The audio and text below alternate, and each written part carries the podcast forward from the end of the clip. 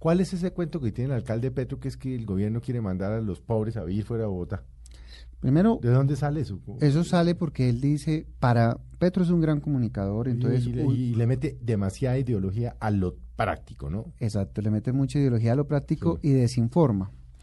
Eh, los lotes de vivienda gratuita, como decía Ricardo, por ejemplo, están en Bosa, están en USME unos, pero lo que no dice Petro fue que él fue el que presentó esos proyectos al gobierno nacional, no fue el gobierno nacional. Él escogió esos Él lotes. escogió esos lotes. Entonces, nosotros no estamos mandando a vivir a nadie a, a los extramuros, antes por el contrario, estamos acompañando los proyectos que hagan en el centro y los proyectos que él presentó.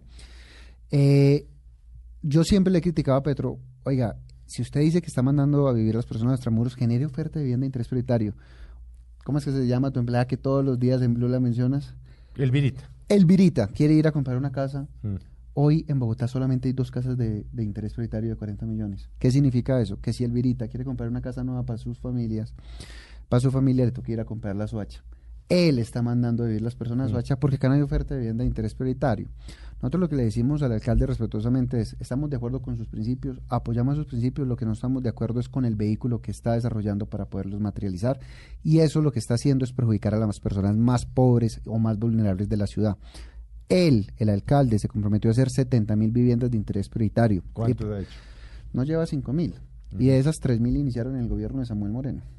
O sea, no lleva dos mil. No lleva 2 mil. Esperamos que mire que está perjudicando a las personas que lo eligieron y que nosotros lo que queremos es acompañarlo para que cumpla ese plan de gobierno.